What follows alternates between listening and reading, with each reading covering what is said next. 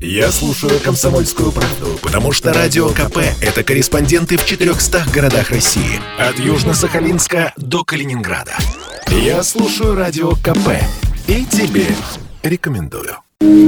Справочник пациента. Самая здоровая программа «Радио Комсомольская правда. Калининград». Добрый день, это радио «Комсомольская правда. Калининград». Меня зовут Надежда Ржевская. А, среда, 12 часов 3 минуты. Самое время говорить о самым драгоценным, о нашем здоровье. А, и мы продолжаем серию программ, направленную на предупреждение развития онкологических заболеваний, а также знакомим слушателей с организацией помощи онкопациентам в медицинских учреждениях региона. И, конечно же, мы прежде всего знакомим с врачами, а, которые представляют вот эту онкологическую службу. И сегодня у нас в гостях врач-гематолог, а также заведующая гематологическим отделением Центральной городской клинической больницы Алина Чупракова. Алина Сергеевна, здравствуйте. Здравствуйте, Надежда. Здравствуйте, уважаемые зрители. Большое спасибо, что пригласили меня на эфир. Мы с вами обсудим, насколько ближе сейчас нам стала гематологическая помощь, чем была хотя бы три года назад. Да, ну вообще в, в эфире программы у нас врач-гематолог впервые, и мне кажется, что для многих слушателей, ну это такая вот э, сфера медицины, оказания помощи, она такая немножечко в тени всегда. Ну, а, да. а, а на самом деле там, я думаю, страсти кипят, будь здоров. Да, страсти у нас кипят. А, за последние годы отмечается рост онкогематологических заболеваний, как и, в принципе, онкологических заболеваний, это связано не с тем, что люди стали больше болеть, а с тем, что стали э, лучше диагностировать заболевания, в том числе заболевания крови, и, соответственно, мы имеем возможность э, вовремя, скажем так, начать оказывать помощь, чтобы продлевать жизнь нашим пациентам. А, у нас а, отмечается значительный прирост заболеваний крови, таких как множественная миелома, увеличивается количество лимфом, все благодаря своевременной диагностике. А, сейчас наши пациенты могут получать достаточно хорошую квалифицированную помощь, при этом Э, пациентам не нужно покидать пределы Калининградской области. Наша область полностью обеспечена всеми лекарственными препаратами для лечения заболеваний крови, в том числе самыми современными, и никаких проблем в получении терапии, собственно, у пациентов не возникает. И э, федеральные центры, с которыми мы сотрудничаем, э, также настроены на то, чтобы пациенты все-таки лечились дома. Потому что когда ты лечишься дома, когда рядом с тобой находятся твои родные и близкие, э, это гораздо проще, приятнее и спокойнее, чем лететь за пределы нашего региона, контактировать в том же самолете с большим, с большим количеством людей. А насколько мы все знаем, наши пациенты онкогематологического профиля все с низким иммунитетом, то это высокий риск заболевания инфекциями и вирусными, и коронавирусные инфекции в том числе, которые, к сожалению, очень тяжело протекают и тяжело поддаются лечению. Соответственно, э, мы имеем возможность уменьшить риски инфицирования наших пациентов и хорошо полечить их дома – Замечательно. Дома стены лечат. Как известно, Алина Сергеевна, вот такой момент. Вы возглавляете отделение гематологическое. Оно у нас единственное в области? Да, у нас единственное отделение в области. Оно находится в Центральной городской клинической больнице. А, больше никакие стационары помощи онкогематологическим пациентам, в частности, проведение химиотерапии, не оказывают. То есть все пациенты нашей области лечатся в одном месте. И, в принципе, вся муниципальная помощь гематологическая сосредоточена также у нас. У нас э, амбулаторный прием ведет врач-гематолог, который также можно попасть, но только по предварительной записи по направлению от участкового терапевта угу. или врача другой специальности. Угу. А сколько у вас вот мест в стационаре, вот в этом отделении, где лечится у вас? А, у нас два вида помощи оказывается. Это стационарная помощь в условиях круглосуточного стационара и стационар замещающая помощь. Это дневной стационар. Круглосуточный стационар рассчитан на 45 коек. В круглосуточном стационаре у нас лежат пациенты, которые нуждаются в круглосуточном наблюдении и не могут быть отпущены домой. В рамках дневного стационара там 8 коек у нас работает. А, наблюдаются пациенты, которые не нуждаются в круглосуточном наблюдении. Они приходят с утра, получают необходимые процедуры, вводятся необходимые химиопрепараты, пациент отпускается домой с назначением явки там, на следующий день для продолжения лечения. И сколько сейчас таких пациентов у вас в целом? А, ну, пациентов вообще очень много. А, мы порядка 15 человек в день госпитализации у нас с понедельника по пятницу, то есть каждый день по 15 человек. И в стационаре одномоментно находится 45 человек в среднем. Угу. Это все благодаря тому, что сейчас у нас вот так поставлена диагностика. Да, благодаря И это тому, все что... новые случаи? Это новые? Или есть э, ваши там пациенты, которые давно наблюдаются у вас? У нас разные пациенты. Сейчас очень много новых, угу. но в то же время остается очень много пациентов, которым диагноз был поставлен ранее, но которые благодаря эм, скажем так, современному лечению имеют хорошее качество жизни, но при угу. этом все равно должны получать химиотерапию и должны наблюдаться. Угу. Хорошо. А, ну вот вы, например, можете, вы сколько лет вообще вот в этом отделении работаете? Вообще в Калининграде я работаю три года, угу. а в принципе гематологом 10 лет. Угу. Вот, вот этот период калининградский, да, вот ваша биография. Вот вы можете сказать, что за эти три года, например, количество впервые выявленных случаев, вот оно увеличилось. И насколько? Вот можете какую-то, может, сравнительную цифру ну, привести? Смотрите, принципиально у нас за последние три года вдвое увеличилось количество первичных лимфом и практически вдвое увеличилось количество множественной миеломы. Заболеваемость самими острыми лейкозами, это то, что называется рак крови, у нас в области, в принципе, на одном уровне количество пациентов новых не меняется. А вот так называемая лимфопролиферация, это лимфомы и множественная миелома, их количество растет, как, собственно, растет по всей стране. А с чем это связано? К сожалению, ну, скорее всего, это как я уже говорила, улучшение диагностики. Угу. Вот. А почему вот у кого-то выявляют, у кого-то нет? Ну, я не знаю, от чего это зависит? Вот если мы говорим о диагностике. С чем приходят люди? У них это какие-то есть какие-то сопутствующие хронические заболевания? Или человек вообще никогда не обращался, он считал, что он прям вот здоров, и просто сдал кровь, и врачи заметили что-то. Как это вообще находится? Ну, вообще принципиально наше заболевание, как правило, происходит среди полного здоровья у людей, которые никогда ничем не болели. И, как правило, наше заболевание – это всегда гром среди ясного неба для человека, как для самого пациента, так и для его родственников, поскольку заболевание серьезное и требует серьезного лечения. Каких-то специфических симптомов жалоб, к сожалению, нет. Для всей онкологии характерны одинаковые жалобы. Это слабость, утомляемость, ночная потливость, причем настолько сильная, что человек просыпается ночью, э, ему необходимо поменять нательное постельное белье, спать с полотенцем, либо э, пациент замечает, человек замечает, что растут узлы это же шишки на шее под мышками в паху, это тоже является причиной для обращения к врачу. Угу. Снижается аппетит или снижается вес, при том, что двигательная активность остается прежней, допустим, аппетит остается прежним, человек кушает как всегда, но при этом вес стоит на глазах на 5-8 килограмм за месяц, это значимо. Но, к сожалению, эти симптомы не специфичны, они характерны вообще, в принципе, практически для любой онкологии. И для того, чтобы поставить диагноз, нужно сделать ряд диагностических тестов. А, Причем анализ крови не всегда покажет наличие онкогематологического заболевания, хотя, казалось бы, гематология, кровь угу, должна реагировать, да. но, к сожалению, это не всегда так. И если мы говорим о, например, тех же лимфомах, когда растут лимфатические узлы, э, необходимо дополнительное гистологическое исследование, то есть брать кусочек этого лимфоузла, отправлять его на анализ, и это не простой анализ под микроскопом, там с определенными красителями смотрится конкретно, какие клеточки там находятся, потому что даже просто под микроскопом, глядя на кусочки лимфоузлов, нельзя отличить, что это злокачественная опухоль такая, каким все привыкли, там рак желудка, кишечник, то есть метастаз угу. этих опухолей, или это наши лимфомы. К сожалению, без дополнительных тестов не обойтись.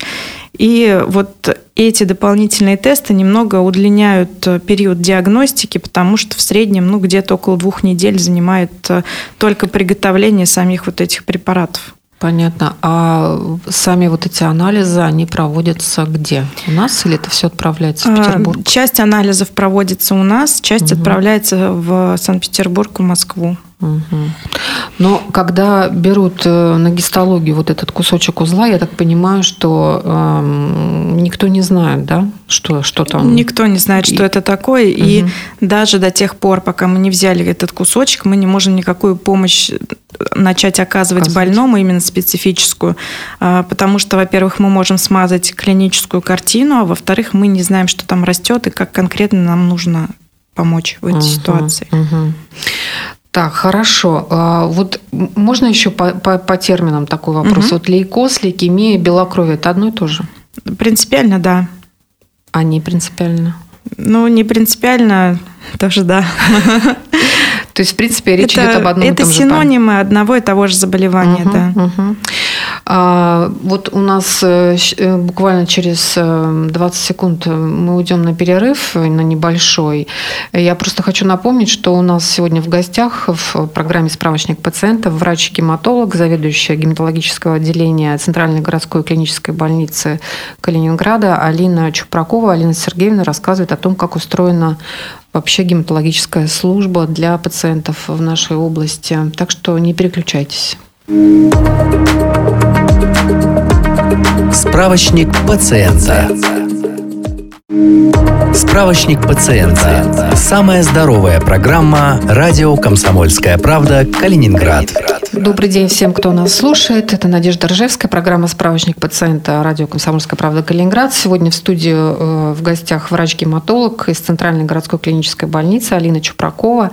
Алина Сергеевна, помимо того, что она врач и лечит пациентов, наблюдает пациентов, она еще и возглавляет целое отделение гематологическое, которое у нас единственное в области. А, Если немножко вот э, говорить о том, о чем шла речь в первой части программы, то, конечно, такая ну, тревожащая статистика, тревожащие такие моменты озвучены Алиной Сергеевной про то, что у нас, конечно, из-за того, что очень хорошо поставлена диагностика случаев онкозаболеваний, крови, выявляется ну, вот больше от года к году все больше и больше. И с другой стороны, да, если посмотреть на это, то значит, что людям действительно раньше оказывается помощь, назначается лечение, и продолжительность жизни у таких пациентов, она, конечно же, удлиняется. Да? Вот, то есть во всем есть и плюсы. Скажите, вот кто чаще болеет онкологическими вот этими заболеваниями, если говорить о мужчинах и женщинах? Вот у кого чаще встречается? Принципиально один к одному. Один к одному. Мгм. А, а взрослые дети Взрослые болеют чаще. чаще все-таки, Мгм. да? Так, значит, мы с вами поговорили немножко вот о диагностике, о том, что, конечно, очень сложно, да, вот у себя заметить какие-то там симптомы. Единственное, что, конечно, когда вы теряете вес, когда вот вы говорили, образуются узлы, а, когда вот очень такой симптом, я вот как-то раньше не слышала, что вот во сне, да, человек спит и очень сильно потеет, что даже приходится вставать ночью, там переодеваться, менять постельное белье. Это все такие сигналы организма, что нужно, конечно, обратиться врачу и сразу в Калининграде к гематологу обратиться невозможно. С такими симптомами куда нужно человеку обращаться? С такими симптомами человек в любом случае должен обратиться к терапевту, потому что только врач сможет оценить, с чем связаны эти симптомы. Я уже говорила о том, что это все абсолютно не специфично и не характерно даже только для онкологии. Ночная потливость может быть при сахарном диабете. Снижение веса также может быть при сахарном диабете. А, Лимфатические узлы могут увеличиваться от различных инфекционных заболеваний. То есть э, изначально должен быть, должен быть доктор, который посмотрит, оценит и правильно направит уже для дальнейшей диагностики.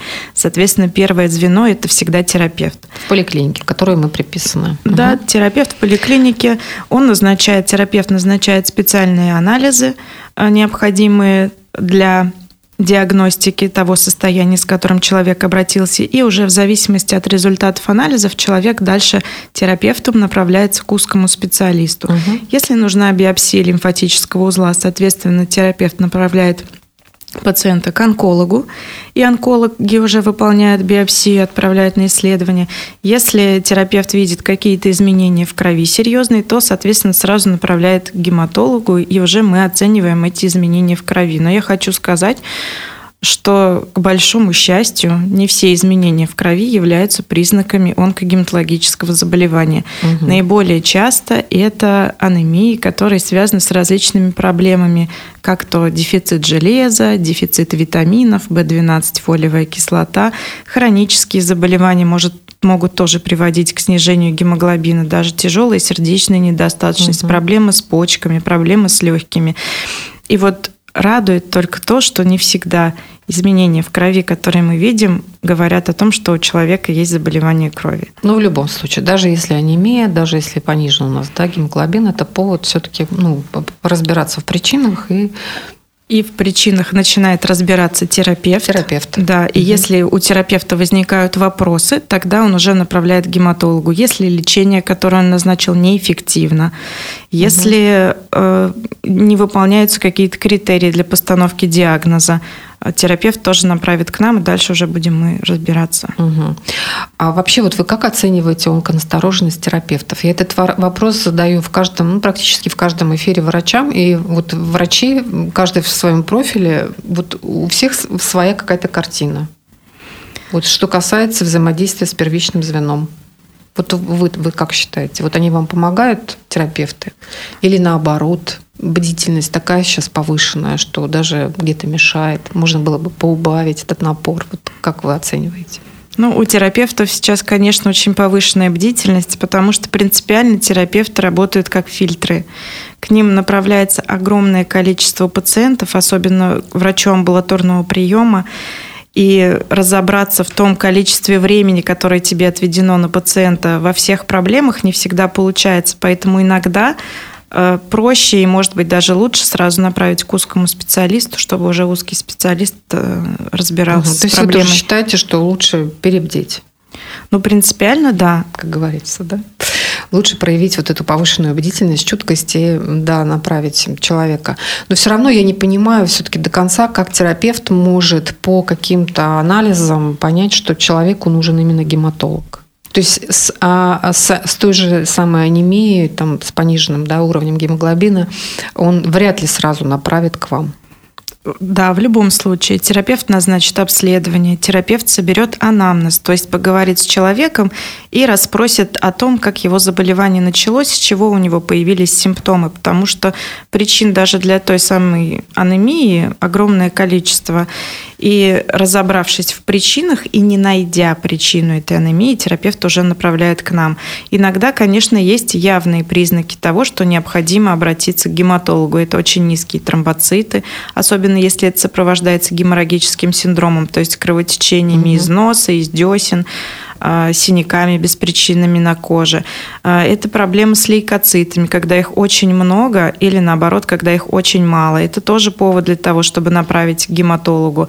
А, состав лейкоцитов тоже играет большое значение. Иногда в анализах крови выявляются сразу бласты.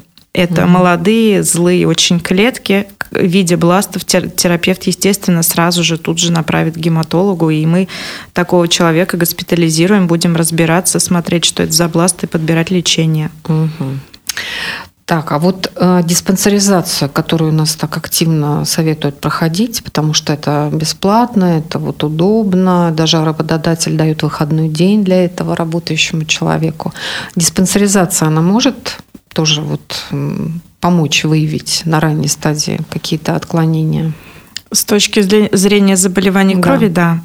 А, потому что в диспансеризации, опять же, есть ряд лабораторных тестов, которые помогут э, заподозрить наши гематологические заболевания. Терапевты насторожены, нацелены на эти показатели. Соответственно, в случае изменения человек также направляется к нам. Угу. Фактор наследственности насколько играет важную роль, ну или вообще вот влияет на, на последующее поколение в семье, что вот обязательно, вот если болел человек, то еще кто-то обязательно заболеет. Как вот вы, что вы видите? Ну, в большинстве случаев, как я уже сказала, заболевания крови происходят как гром среди ясного неба, и, к сожалению, причины их развития никто не знает. А иногда не часто, но наблюдается наследственность, когда у мамы была лимфома и у сына какой, какая-то проблема с кровью, ну тоже там лимфома, например, а, или там у брата, сестры родных, там у одного лимфолейкоз, там через несколько лет у другого лимфолейкоз. Но, к, к, к счастью, мы видим не так часто такие вот ситуации, и все-таки чаще это заболевания, которые не наследуются. Угу. Хорошо. Хорошо. А, у нас остается буквально тоже несколько минут, и очень важно поговорить о профилактике, как человек может предупреждать, как человек вообще может сохранять здоровье вот своей крови. Вот что для этого нужно делать? Ну, кровь – основа, конечно, нашего организма, как и другие все жизненно важные органы. Вот что нужно делать, чтобы кровь твоя была в порядке? Насколько это возможно? Ну, поскольку я, опять же, повторюсь, никто не знает, откуда берутся наши заболевания и какой-то специфической профилактики, то есть, чтобы сказать конкретно это делайте, это не делайте, я сказать не могу. Угу. Но самое главное, конечно, и то, что пропагандируется сейчас э, абсолютно везде, это здоровый образ жизни, это правильное питание, это наполнение своего рациона всеми необходимыми микроэлементами, и железом, и фолиевой кислотой, и другими витаминами для того, чтобы кроветворение хорошо работало, для того, чтобы хорошо работал костный мозг и вырабатывал столько клеточек, сколько нам нужно для нормальной, хорошей жизни. Угу. Ну, для того, чтобы правильно употреблять витамины, человек также должен обратиться к врачу, потому что самоназначение это тоже ну, не совсем хорошо. Так, а, по крайней мере, врачи учат. Ну, угу. потому что мы сейчас говорим не о тех витаминах, которые нужно принимать дополнительно, а о тех, которые содержатся в пище. Угу. Потому что в первую очередь мы все должны, мы, никто не умеет, ну, умеют, наверное, только единицы. А большинство людей не умеет правильно составить себе продуктовую корзину, чтобы получать все витамины, а минералы. Где научиться? Вот обывателю, простому человеку. Вот он озадачен этим, я не знаю. Куда можно обратиться? К врачу, к терапевту он поможет? К терапевту, к диетологу наверняка диетологу. тоже можно. То есть все через врачей, ребята, питание. Да, все через врачей, чтобы вот не навредить. Все, что касается здоровья вот крови, такой самый распространенный совет, который я встречала, это избегать взаимодействия с канцерогеном. И я так понимаю, что тут речь идет не только о продуктах питания, да, вот это, ну, что у нас канцероген? Шашлык, да, самый такой вот образ яркий, который нам всегда вот как-то, ну, не знаю, навязывают, и врачи в том числе, вот шашлык – это вот олицетворение канцерогена. Вот. А оказывается, у нас э, ремонт ты можешь сделать каким-то некачественным материалом, обои, краска, там, да, покрытие какое-то. И там тоже могут содержаться вот эти опасные химические элементы. Так что обязательно контролируйте свое здоровье, вовремя обращайтесь к врачам. У нас в студии сегодня а, была Алина Чупракова, врач-гематолог. Спасибо вам большое. Будьте Спасибо. здоровы. Справочник пациента.